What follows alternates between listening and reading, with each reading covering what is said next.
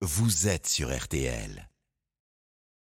Ça va beaucoup mieux Avec Jessie Inchospé.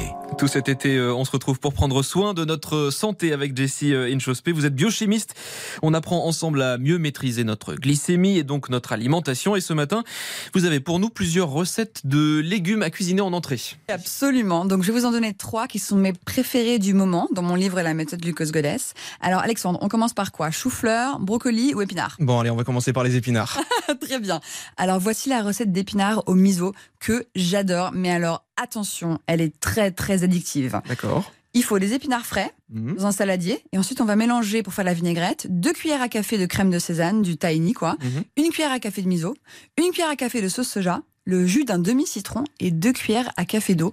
On mélange le tout et c'est fait, un vrai délice et une façon délicieuse de consommer ces légumes en entrée, mais de nouveau très addictif. Attention. Bon, et euh, j'ai- vu dans, dans votre livre votre, votre recette de brocoli, elle, elle est drôle, vous l'appelez le brocoli euh, à l'envers. Expliquez-nous comment ça fonctionne. Alors moi, j'ai voulu dans mon livre en fait faire des, faire des Mm. recettes super simples et puis marrantes. En fait, il faut qu'on s'amuse un petit peu. Mhm. Et le concept du brocoli à l'envers, c'est que on a tous mis du brocoli dans une casserole d'eau bouillante, n'est-ce pas? Ouais. Mais ici, on fait le contraire. Comment ça, on met le, de l'eau sur le brocoli, c'est ça? Exactement. Donc, le concept, c'est qu'on hache finement un brocoli et compter un quart de brocoli par personne.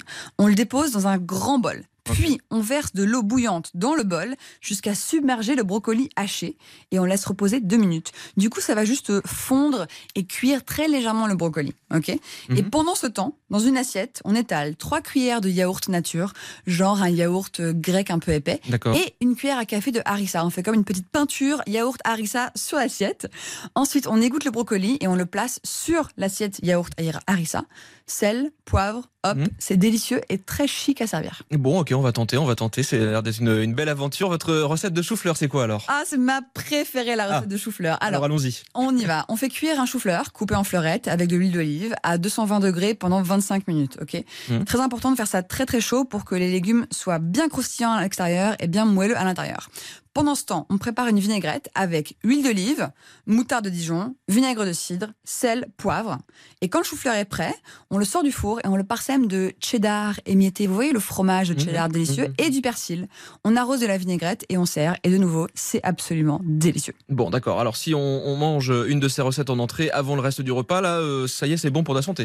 Exactement. Donc, lorsqu'on ajoute une entrée à base de légumes lors d'un repas, le reste du repas, on peut manger ce qu'on veut en fait. Mais les fibres dans ces légumes vont tapisser notre intestin et réduire le pic du repas qui suit.